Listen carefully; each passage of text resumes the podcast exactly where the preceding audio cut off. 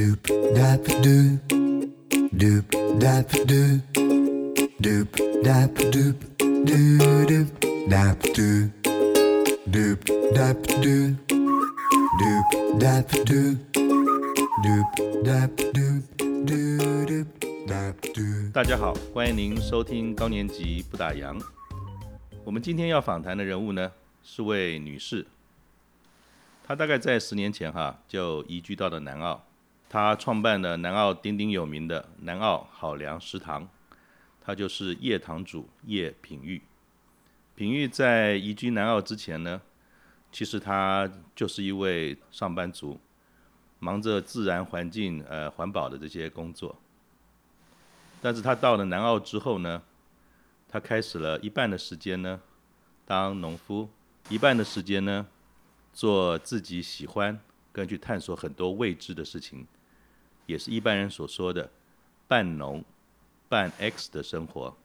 那 X 是什么呢？X 其实就是未知数。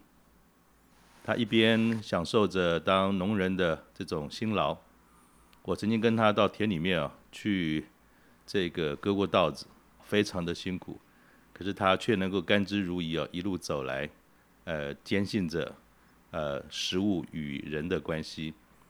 他这阵子呢也没闲着。他积极的参与了绿色餐饮的这样的一个活动，他本身也是我们在东区哈绿石宣言活动的这个总召集人。好，那就让我们来欢迎平玉。平玉你好。啊，伦大哥好。哎，你好，怎么样？在南澳这个这一阵子防疫状况都还好吗？呃，很好啊，就是休，感觉就是休了一个超级长的假期这样子。但是生活一样啦，这个在乡下生活，其实每天呃要做的事情，呃也是可以跟以前其实也没有差很多啊，我觉得。嗯哼，大家不一定啊有机会来南澳，而且常常跟一些朋友介绍南澳的时候，都以为是宜兰的南方啊哈。那也跟各位这个说明一下，南澳其实它就是在宜兰县跟花莲县交界的地方。如果您有开车啊，或者搭车经过苏花公路，你一定会经过它，而且它那边有一个很有名的一个冰店啊。那南澳您南南澳在这个呃地理上的位置呢，其实它很有趣。它路的一边呢，可能跟靠山那边跟原住民比较多，另外一边呢是跟汉人比较多哈。那平玉，你到南澳来之前啊，你是从事哪方面的工作呢？我有很长的时间都是也是在一个 NGO 工作，嗯、然后是一个跟呃比较是呃自然生态，然后是做一些影像记录有有关的工一个协会工作，嗯、在那边十几年，嗯、那也参与过一个呃环境资讯的一个。它也是一个协会，所以我很长的工作生涯都是在非营利组织。嗯、那因为在非营利组织，呃，我的工作性质，我也比较有机会可以呃去接触台湾各个地方的呃自然生态啦，哈，上山下海然后环境，呃，去认识台湾。所以我的我我以前都是笑，就是。就觉得很好笑，就是说我在读书的时候，我真的搞不清楚台台中是在东边还是西边，因为我们的生活圈好小哦，哈，所以呢，呃，好，可能考试会考，可是呢，没有没有那个概念，因为小时候，那也是因为有这样一个工作环境，让我能够呃到台湾各个地方去，然后后来因为是是也是因为活动的关系，所以。认识南澳，然后很喜欢南澳这样子，然后最后因缘来到了南澳这个地方定居。嗯哼，那好好的诶，不打工不上班，怎么想到说要翻山越岭移居到南澳呢？诶，这个有没有什么机缘打动了你吗？呃、就是纯粹为了大自然吗？呃，在 NGO 工作哈，跟一般的上班族又不太一样哈。我我讲真的，嗯、那在 NGO 工作，它呃，其实也没有那么固定的时间啊，那、呃、也不是什么朝九晚五，它比较像是一种比较责任的一种工作。嗯、那我会喜欢来，呃，想要移居南澳，是我觉得这个是从小就埋在埋在心里面的一颗种子，因为就是一直觉得呃，生活在大自然才是让我很舒坦的，嗯哼，而不是在那种忙碌的呃繁华的都会里面，嗯哼，所以只是说这个时间点要落在什么时候，有些人可能是、嗯、可能是他呃。有一些规划，他要等退休之后，然后找一个好山好水的地方。可是我觉得对我来讲，那还太遥远了。我四十几岁的时候，我就已经下定决心，我一定要离开都市了。那所以呢？你是智者，智者。所以那时候当然有选了选了一些地方，嗯，呃，但最后我觉得很多事情就是一一些因缘啊，包括我因为我办活动来朝阳步道。那也因为我来这边从事那呃，就是参加了一个插秧体验的活动哦，啊，那认识了南澳自然田的朋友，嗯哼，那还有呃，也刚好跟朋友来这边，就是参加一个朋友的这个呃，就是来一个很有趣的民宿，然后也来这边参加活动，因为很很多的机会，很多的机缘，我就认识了南澳，然后觉得南澳是很理想的我的。呃，居就是想要定居的点，嗯，包包含它拥有蛮蛮好的、蛮完整的呃大自然的一些要素啊，比如说有山有海有河，对。哦，然后呢，它因为它讲真的，它也没有非常的偏远，只要从罗东坐火车站，呃，罗东火车站这样搭过来的话，搭火车的话，大概也不过二十五分钟，半个小时就到了，嗯哼，那。呃，这边的人口也不是说太少，大概也有两三千人，所以它它其实是一个很得天独厚的地方。那你这样子做的这个决定的时候啊，是没有考虑太多就来了吗？嗯嗯。还是说都想好了，包含这个来这边做什么，包含要创业吗？或者是说要种田吗？或者是说这个财务上的规划都做好就来了吗？还是想到就来了？哦 也没有那么随性啊，哈！但是其实也没有说什么一个很明确说，说我有呃就要直接就要做什么工作，倒也没有，我只是有一个大概的方向。嗯哼。那心里想说，我还有一点点钱，这个钱大概够我就是不工作一年。嗯哼。然后呢，我就想说，先来学习呃，在乡下怎么生活。活，然后观察这边的生活样貌，自己适合的工作，呃，来了再说。有时候我都觉得来了说再说，老天爷也会给你一个很好的安排。那所以，呃，假如说你说我有什么规划，我只是想，呃，说我能够在这里先好好的安顿下来。那未来，呃，其实只要踏踏实实的生活，其实也。也也，我觉得也不需要说一定要明确的规划，你才才要去踏出那一步。有时候你规划的太详细啊，嗯，你会不敢做，你会觉得，呃、欸，好像什么事情都还没准备好。而、啊、我是比较那个 懵大，就是先 先做了再说。对，大概是这样。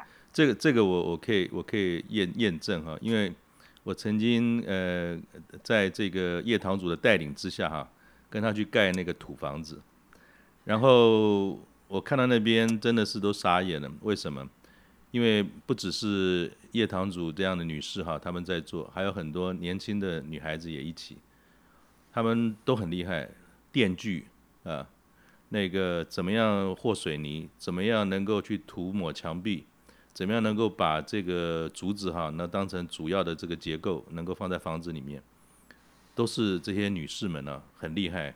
我在旁边傻眼，接受他们指挥，而且力气还不一定比他们大，所以我觉得要做这样的事情，可能除了自己比较乐天之外，其实应该蛮有勇气的嘛，对吗？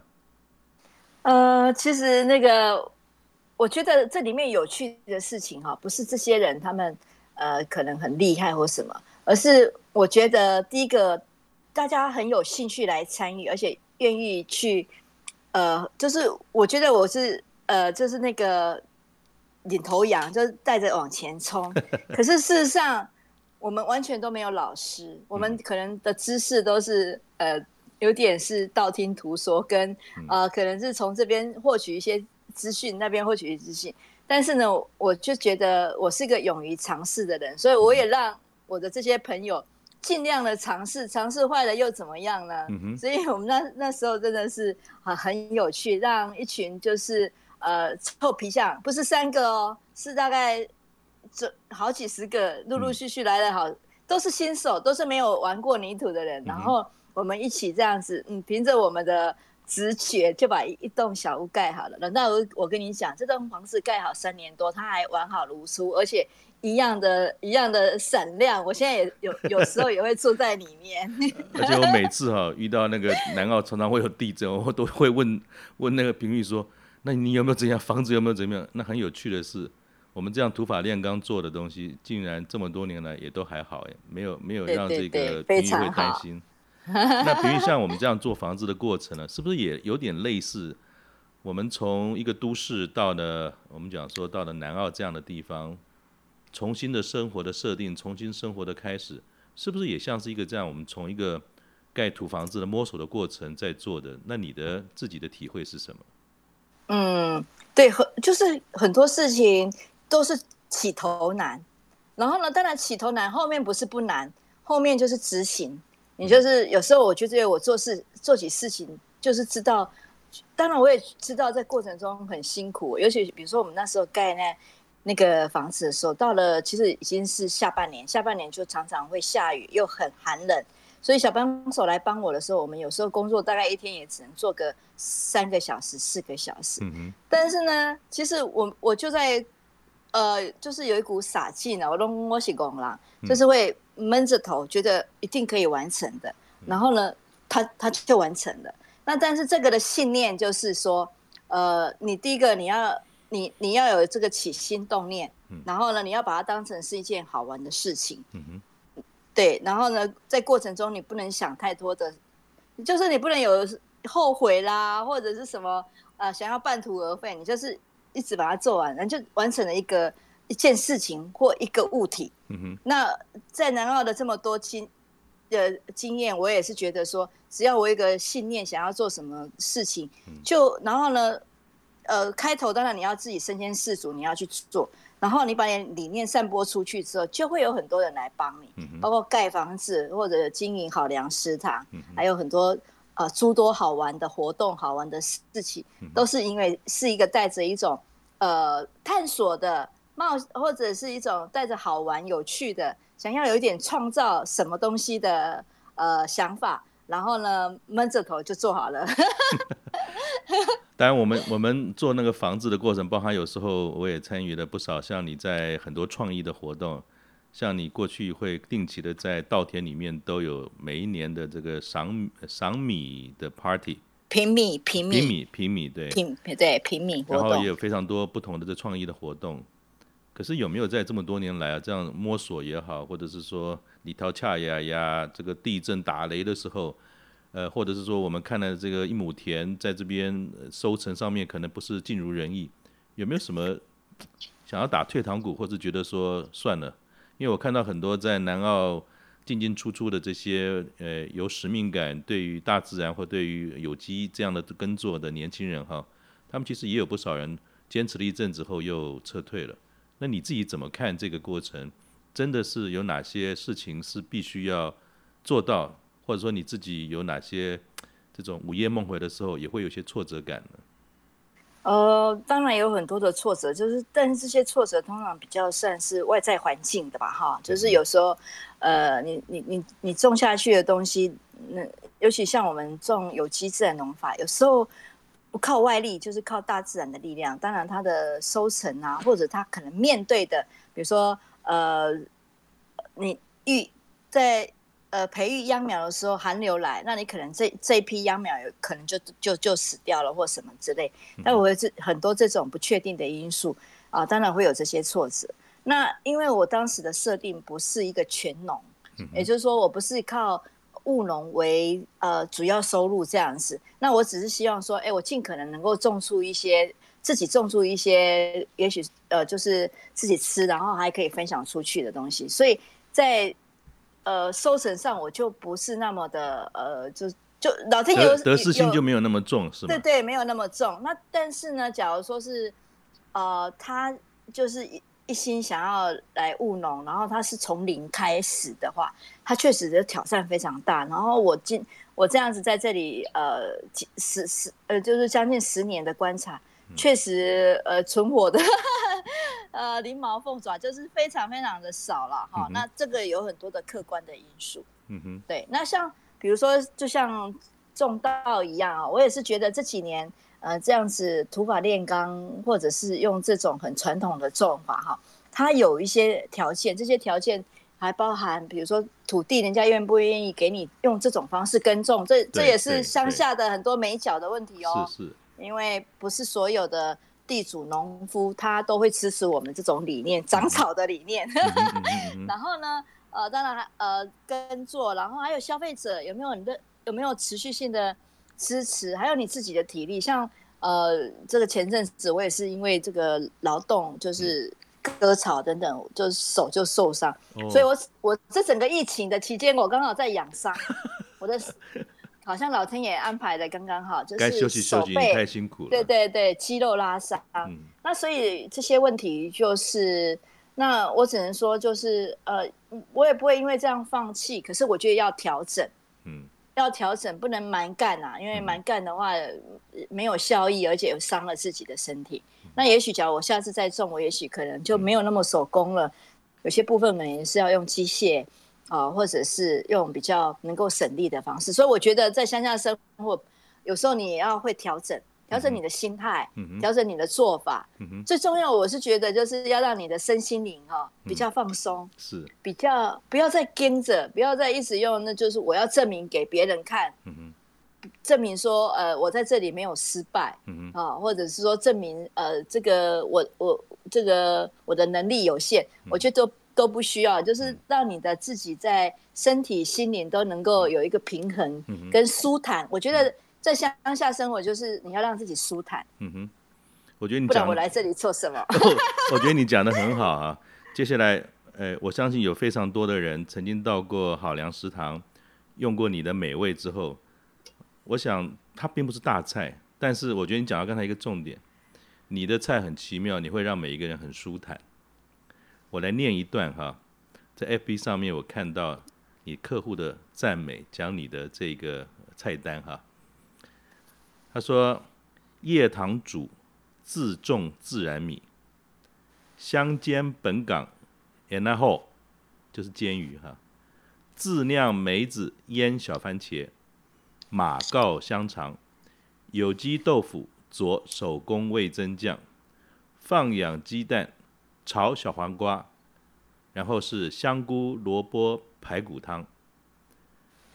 平玉请教一下，这里面的菜色，我如果没有记错的话，几乎都是南澳本地的，而且有很多是你自己种的，是吗？是，没错。然后我我开店当时的理念就是就是说，呃，因为我在南澳生活，就发现说，几乎家家户户都有种菜，嗯，没有到种到了，因为他呃。毕竟这个地这个地方的人口结构，它不是所有的都是农民，是，那工商什么的什么都有。对。那但是呢，因为大家可能空有空间，所以就会种很多的菜，嗯、而且不不仅是菜，也有水果，还有很多呃自己加工做的一些呃呃食品，比如说比如说用哈密瓜腌的那个类似萝卜干这种 腌制腌制物。我我太久没去那边吃饭。呃，对，有时候。但是它不是，它不是一个商品化的东西，限限量的。对，季节有时候我看到了，哎，下次再去买没有了哦，嗯、或者呃呃，这次去看的话，有人做那个超阿贵，哎哦，自家口味的超阿贵等等。我的意思是说，我就发现说，南澳的食材非常丰盛，又有鱼，又有养殖渔场，对，又有定制渔场，对。那可是呢，我讲真的，要吃到南澳的道地的呃。的食材，除了去海产店可以点个海鲜之外，很没有一间店是标榜南澳在地食材的料理。嗯哼。所以当时呢，呃，在没有什么餐饮经验之下，我又是秉着那种拱狼的 心心态呢，就跟朋友。啊，一起这个就是胡搞瞎搞，然后是认真的哦，认真的胡搞瞎搞。那你能聊聊？我记得你是在一百零三年哈七月的时候创办的南澳好粮食堂，那当时是怎么样一个 乱搞瞎搞就开始了创业的过程，一路走到今天呢？你能大概说一下吗？是当时来的时候，我我我我我是虽然想要务农学习，可是我的另外那一个专业那个半黑市一直在摸索。嗯、那呃。我刚我来的没多久，刚好也隔那个就在住的地方的隔壁，就是蓬莱国小，嗯、那刚好他们也缺代课老师，那我也去当了代课老师，哦、对，是哦、也是，所以呃，那也做过社区的一些协助社区做了一些专案，但是我后来就发现说，呃，这些工作我们那后面有很多的背景因素，好像不是我真正要来南澳寻找的另外那个 X，嗯哼，所以呢，我我也呃，就是也是。还在还在摸索，在寻找。那刚好，因为那当时也有一个另外一个朋友伙伴，他也想来南澳好好生活，所以我们就在想，我们可以共共同来做些什么。然后我们我们多少带着那个呃都市来的那种不切实际的那种 文文青思想，说：“哎，那我们来开一间书店好了。”哈，当时会有这种想法。可是呢，我就在我就想一想说。南澳有有一个非常棒的南澳的一个图书馆，里面的藏书也很丰富，然后他们也很积极在买一些新的书，所以不是一个旧图书馆。然后呢，呃，设备什么也都很好，可是真的没有什么人会去那边看书，很少哈。即使借书，我觉得可能有啦，但是都既然他会借书了，他可能会来买书吗？总而言之，我们后来考虑到说，这个好像在南澳开个书店。没有，我没有信心啊。也许可以未来搞不好有人开就会很成功，像阮大哥就想要来开，对不对？我是想开在你隔壁，每天去你家吃饭。当时是有这样的一个一个想法，后来又想说，那不然来开一个什么类似饮料店或什么？但是后来觉得吃饭是我们一天每天要三餐要面对的嘛，哈。然后想说，假如能够开一间，不一定要每天都要开，但是呢。在假日开，然后呃自己自己也可以借由这个空间，然后能够来把很多的理念，甚至把我们种的菜啊米啊也可以分享出去。所以呢，就跟朋友呃把我租的那个空间的一楼，然后呢我们自己亲手呃亲手去改造它啊、呃，包括比如说请朋友来帮我们做木工，然后用这个红酒瓶。来做一些灯罩，或者是去海边捡石头来铺，呃，铺空间，让它有一个乡村的风格等等这些，我们就是亲手小小的一个空间，我们花了三个月。嗯、但是呢，就是呃，每一个地方每一个角落就会有我们自己的自己的这个手做的东西哈。所以，哎、呃，好像市场开店之后呢，呃，就变成成为一个四方朋友，呃，来这边呃。交流、歇息、吃饭，甚至结识成为好好朋友的这样的一个，呃，我就是说是人生的驿站呐。嗯嗯嗯。那好像当时是两个人一起创业嘛，可是对，没多久，好像你的你的 partner 就离开了，就剩你一个人，这会是一个意外吗？还是说哦，没关系，反正一样，就是用最舒坦的心去面对这种突然来的变化吗？呃，这个，呃，我的伙伴离开是一件好事。嗯、我所说的好事，是因为他找到他的人，因为开这间店的，呃的原因，认识了她的老公。嗯。然后呢，对，所以也因为这样子，他们手牵手离开我了，因为他们有另外的人生规划嘛，哈、嗯。那当然就是祝福他们，但是我当然也面对了面临的一个说，那我现在要一个人。那一个人怎么怎么去经营一间店呢？哈是，那对，所以我后来就调整成变成说，我就因为假日嘛，啊，假日可能也是很多朋友想要休息或者想要出出来玩一玩的时候，所以呢，那时候我就号召很多朋友假日来帮我，嗯哼，排班 排班来帮我。那但是毕竟这样子呃的状况，有时候也会有时候会青黄不接，嗯、所以呢，我后来刚好在那一段大概在七八年前。有一个风潮，那个风潮就是打工换宿。嗯嗯嗯。啊，当然现在也还有，但是我我自己感觉是打工换宿的这个风潮，现在比较比较没有那么之前的那么的热烈了。那我就借由打工这个换打工换宿的意思，就是说你来这边呃帮我，我提供呃吃住，然后跟我一起生活，然后你来协助我做一些事情。那你有的你的生活体验。那我有我的帮手，那大家彼此又可以有一些交流，所以这是一个蛮好的方式。也因为这样子呢，我又结识到非常多各个年龄层、各个行业，然后呃非常不同的一些朋友，嗯、大家彼此交换我们的人生经验。那个阮大哥也也有打工换宿过，对不对？哎、欸，我我我就小小补充一下，我怎么样那个有机会认识这个呃平玉，然后在他那边也学习到很多退休后没有看过的世界哈。我刚退休的时候，其实也真的不知道干什么，反正就到处乱跑。然后有一天在 Google 上面看到有个地方叫南澳，好像蛮好玩的，那我就。自己呢，就坐了车去了南澳，然后租了脚踏车到处乱晃，晃晃晃，晃到快中午了，我发觉说不对，南澳好像不太容易找到有东西吃，然后赶快 Google 了一下，好像有一个叫做南澳好粮食堂的地方很不错，那我就跑过去了。跑过去我一进去之后呢，诶，我说好有味道，这么这么特别的这种诶小店，在南澳这样的地方。不是吃海鲜，就是就是原住民的一些原味料理，或者是小面店。但是我发觉，哎，这个地方很不一样。它在原来的这个地址上面，外面还有一面墙，墙上面有很多很生动画的非常可爱天真的这种图画。那我就走进去了。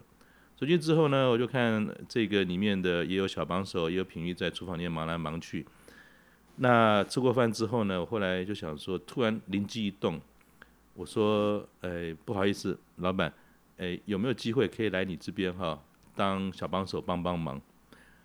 那可能平玉看我，诶，第一这个胡子没有刮，那个时候我有留胡子，看看又是个大叔，然后说，诶，这个，诶，好，可是可能还有更适合你。我过一阵子要盖房子，我想说，哦，碰了一个软钉子，反正就是不行啦。那我说，哦哦好，那我也不好意思嘛，就怎么好意思跟人家女士在那边勾勾顶？那后来我就回家了。可是一个月之后呢，平玉真的打电话给我，他说：“哎，阮大哥，你有没有兴趣来当帮手？可是不是餐厅帮手，我们啊要盖房子，那需要帮手。”我说：“好啊，好啊，好啊。”那我就去了。那去了之后就接上了刚才平玉所说到，他号召了很多各各地来的朋友，真的很感动。我们我们每一个人平均去的人次哈，不是人数人次，应该后来我们算一算，大概有两三百人次，去花了快一年的时间把那个小土屋盖好。所以这个第一，我想品妤本身就是冒险的精神。第二个呢，来一堆广大的人去帮忙做。第三个呢，我们竟然相信说他应该不会倒。那到了最后，真的他还做完了哈。所以我也从这个过程当中，从这个品妤的身上学习到了一件事情：我们在工作的时候，尤其是在人生的上半场，其实最常讲的就是计划、计划再计划，然后尽可能的能够把所有的事情都准备好。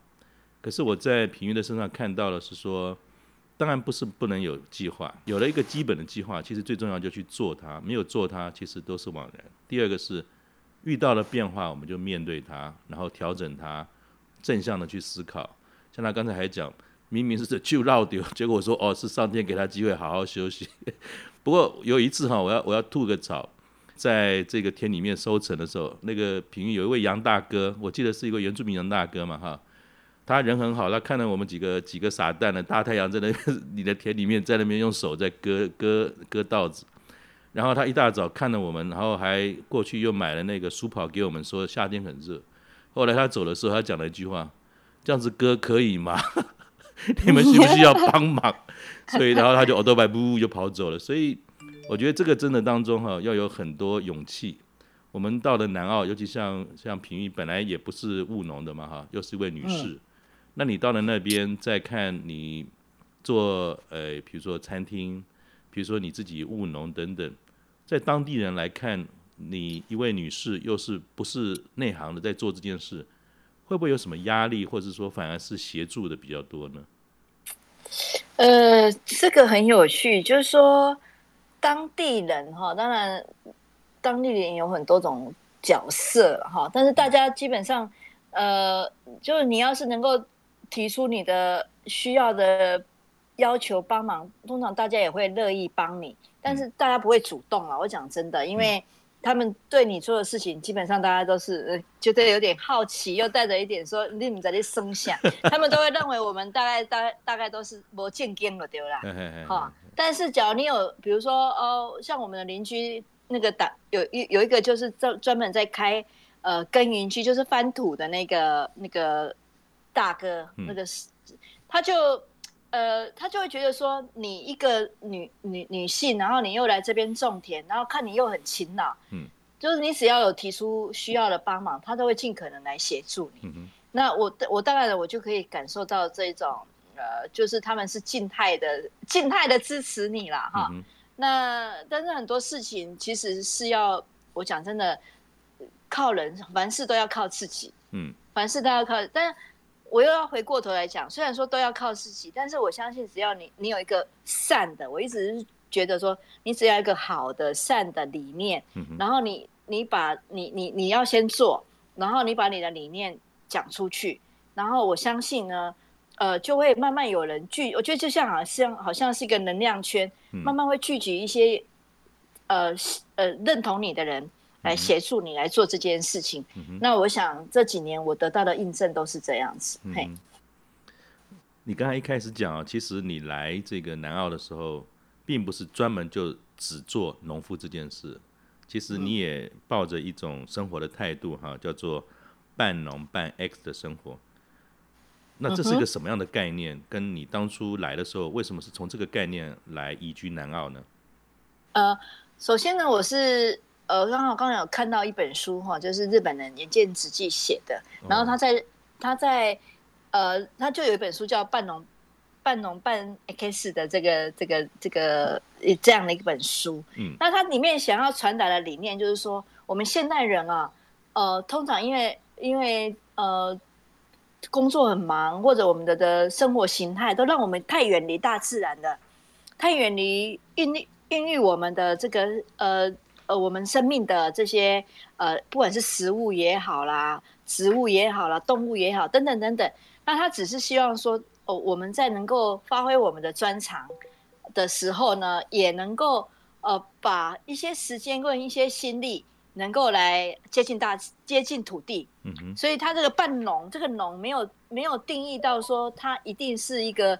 呃，种稻啦，种菜啦，或或者是以这个来赚钱的谋生，而是说你有，你有，你愿意分分出一些心力，分出一些时间来务农。所谓的务农，有一点有一点精神，就是说时间用你的手，用你的身体去劳动。我种稻，对不对？嗯。那我我获得的米，我种菜，我获得的菜，嗯。我种花，我看到了美丽的花，嗯哼，啊，类似这样的一个概念。它的 X 是各行各业。是你的兴趣，都可以成为你的 X。嗯哼，所以事实上，也就是说，鼓励大家能够从土地、从大自然、从环境，能够经过自己的劳动与它结合。其实也不一定要大老远去南澳，如果有机会在自己的家里面，或者在家的附近，能够有这样的条件或是意愿做这件事情，其实也是符合你当初到南澳这种半农半 X 的精神嘛。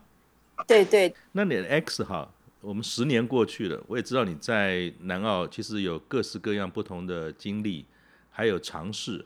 那我不知道说你目前对于你这过去这几年来的 X 啊，你自己比较喜欢或是曾经尝试过的是哪些呢？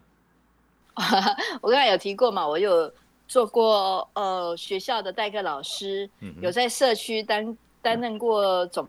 干事帮他们协助呃去争取一些经费哈，嗯、然后后来就呃之后就是开开好粮食堂嘛哈，是。那好粮食堂这个过程中呢，当然还有有时候就是呃会去做绿色餐厅的这个采访，嗯、有有时候会有一些写作，所以我后来也写了一本书，对啊。对，就 不早不晚的根除生活。对，其中一小段跟我还有关系，谢谢你。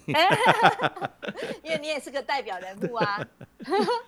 对，然后还有呃，可能会去做一些自己觉得很有兴趣的事情，比如说我最近呃就开始在开始在做有关于植物染，植物从植物的呃去萃取出呃色素。然后去染布，嗯、然后我现在当然还是一个初学者，嗯、但是我就希望说，我慢慢以后的，呃，因为我对采集，嗯、采集这件事情很有兴趣。采集就是说，呃，我我去采集，包括可以吃的，比如说我去采集野桑，桑葚的野桑，哦、那、呃、前阵子比如说有构树，啊，或者我去我去采集某一些野菜，都可以入菜，那采集大自然中也有很多的植物可以拿来做染材、染色啊，包括我们常见的榕树啦，啊，我们的那个构树啦，啊，太多太多东西是可以拿来染。那我最近就是呃很喜欢玩这些事情。那我也看得到你这这一阵子哈，也很积极的在不管是采访或是推动像这种所谓绿食宣言哈，就绿色餐饮，你能够大概描述一下？啊、嗯，这样的一个活动对你的意义跟对大家的价值是什么？啊，绿色绿色餐厅的推广跟采访，起因于当时我们也是有一个理念，希望说尽可能用一些呃在地的健康当令的食材，然后这样的理念去推广。但是老实说哦，我们的这样的理念哦，哦、呃，可能会呃不不见得是。符合大众的需求，嗯，所以呢，有一段时间我也觉得好像我的店叫好不叫座，嗯，那于是呢，我就我就曾经呃一个人去呃全岛去拜访了二十几间的，大概差不多有相同理念的，就是注重食材的这些餐厅去去采访绿色餐厅，然后本来也想说，哎，借这个机会能够比如说写书啦，或者去推广这样，但是。其实回来没多久，我就发现很多店都关了。为什么呢？是因为有好的理念，但是没有好的市场吗？呃，有很多的因素哈。那当然，里面关有时候不见得是生意不好，有些可能就是它的成本很高。嗯，比如说呃，房租的成本很高，人手的房成成本很高，食材的成本很高，让他没有办法平衡。那有些可能是因为房东就把房子租回去了，然后他也觉得。呃，再找一个空间不是那么容易，所以呢，有些就暂时休息。我我所要讲的就是说，当时我会觉得，哎，绿色餐厅的推广确实是不容易，嗯，好，是需要一群人，甚至是跟政府的支持。那后来呢，这两年呢，有一个有一个单位，他们就是有一个叫做绿色餐饮指南，嗯，哦，但这是一个公司去呃去推动的。那我觉得他们的。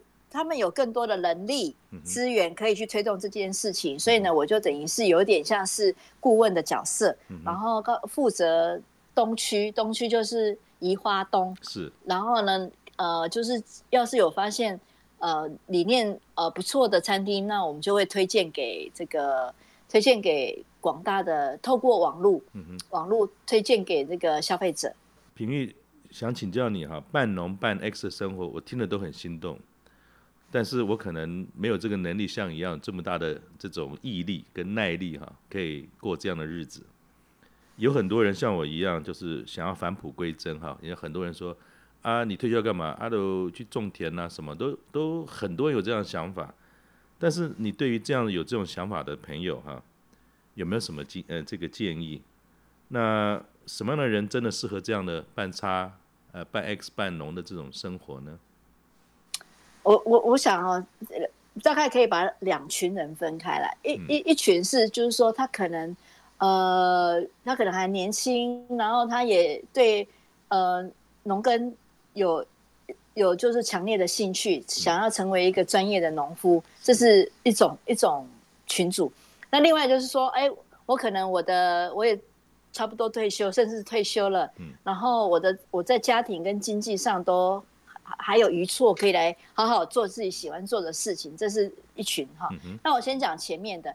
那我觉得，呃，现在其实呃，政府或者是民间都有都有资源在在支持这样子农业的这个，甚至政府好像是说，你要是务农，然后甚至可以给你补贴、生活津贴等等哈。那您您可能就是要懂得去找这些资源，然后呢，也有很多的团体，现在很多的合作社，很多的农企业啊、哦，那你可能一个人单打独斗，我觉得难度真的很高。是啊。但是呢，假如你能够呃加入这些农企业，他们可能会有一个类似合作社这样子，他会提供给你机器的资源，帮你找土地，帮你呃想一些。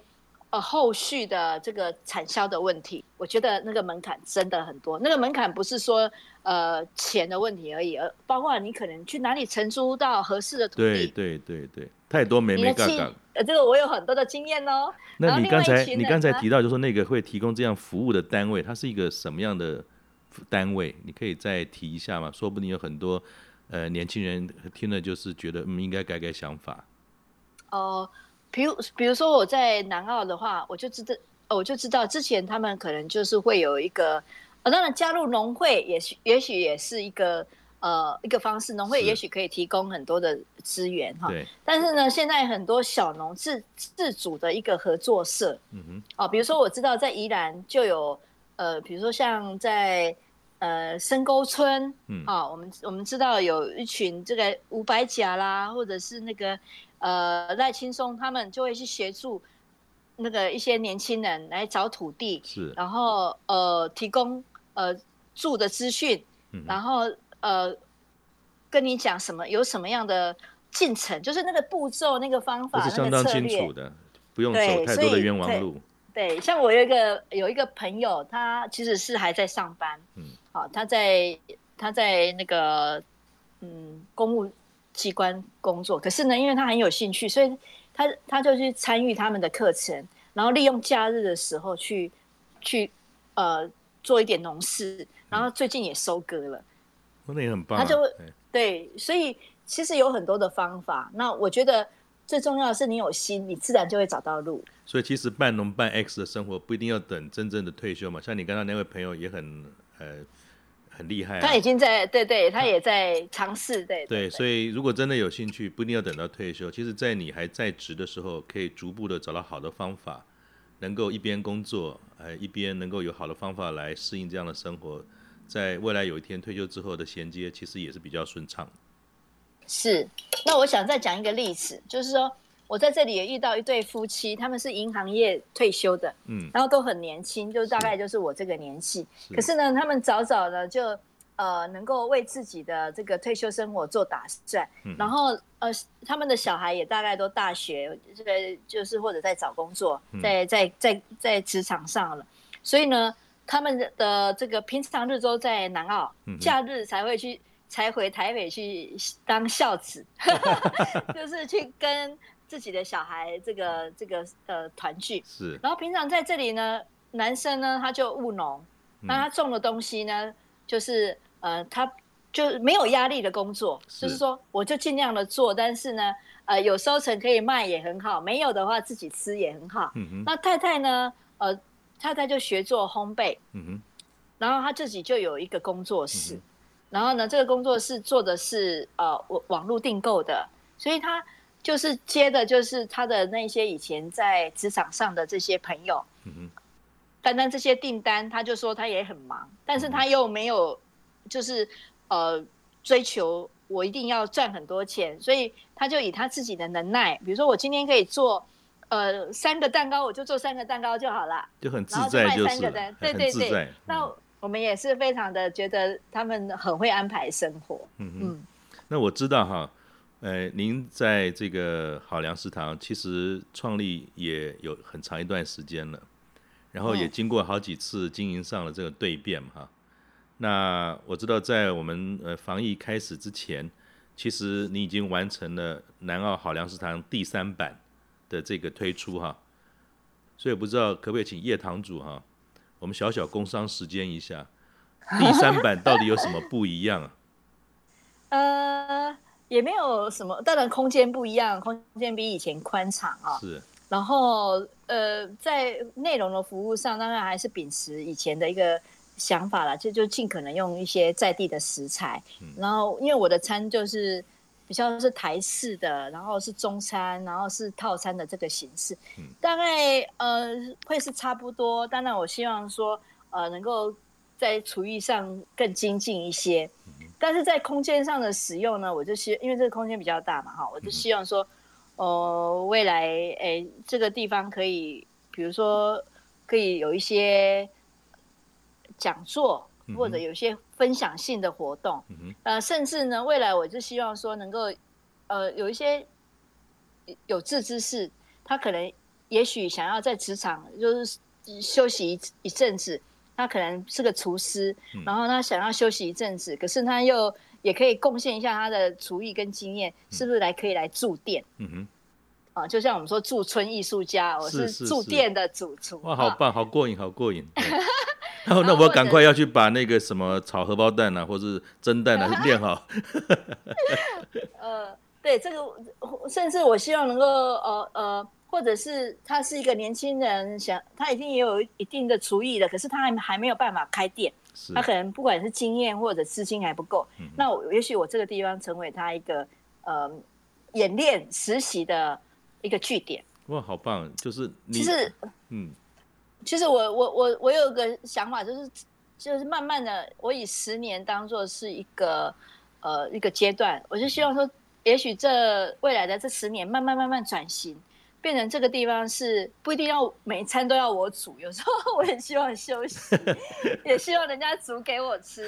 好，那对，是不是可以成为多国？像前几天就有一个呃别人家的这个。换工是爱尔兰人，嗯，那他来他来台湾，呃，这个教英文，哈，他所以他会讲中文，嗯，然后他他也还算喜欢下厨，他就做了两道印度料理，爱尔兰人做印度料理给我们吃，酷，哎，对，那我们就觉得这样子的一种分享很有趣，哈，嗯，那以前我也尝试做过，所以呢，呃，未来我希望说，假如好粮能够变成是大家来这边实现他们理念的一个空间，很好，嗯哼。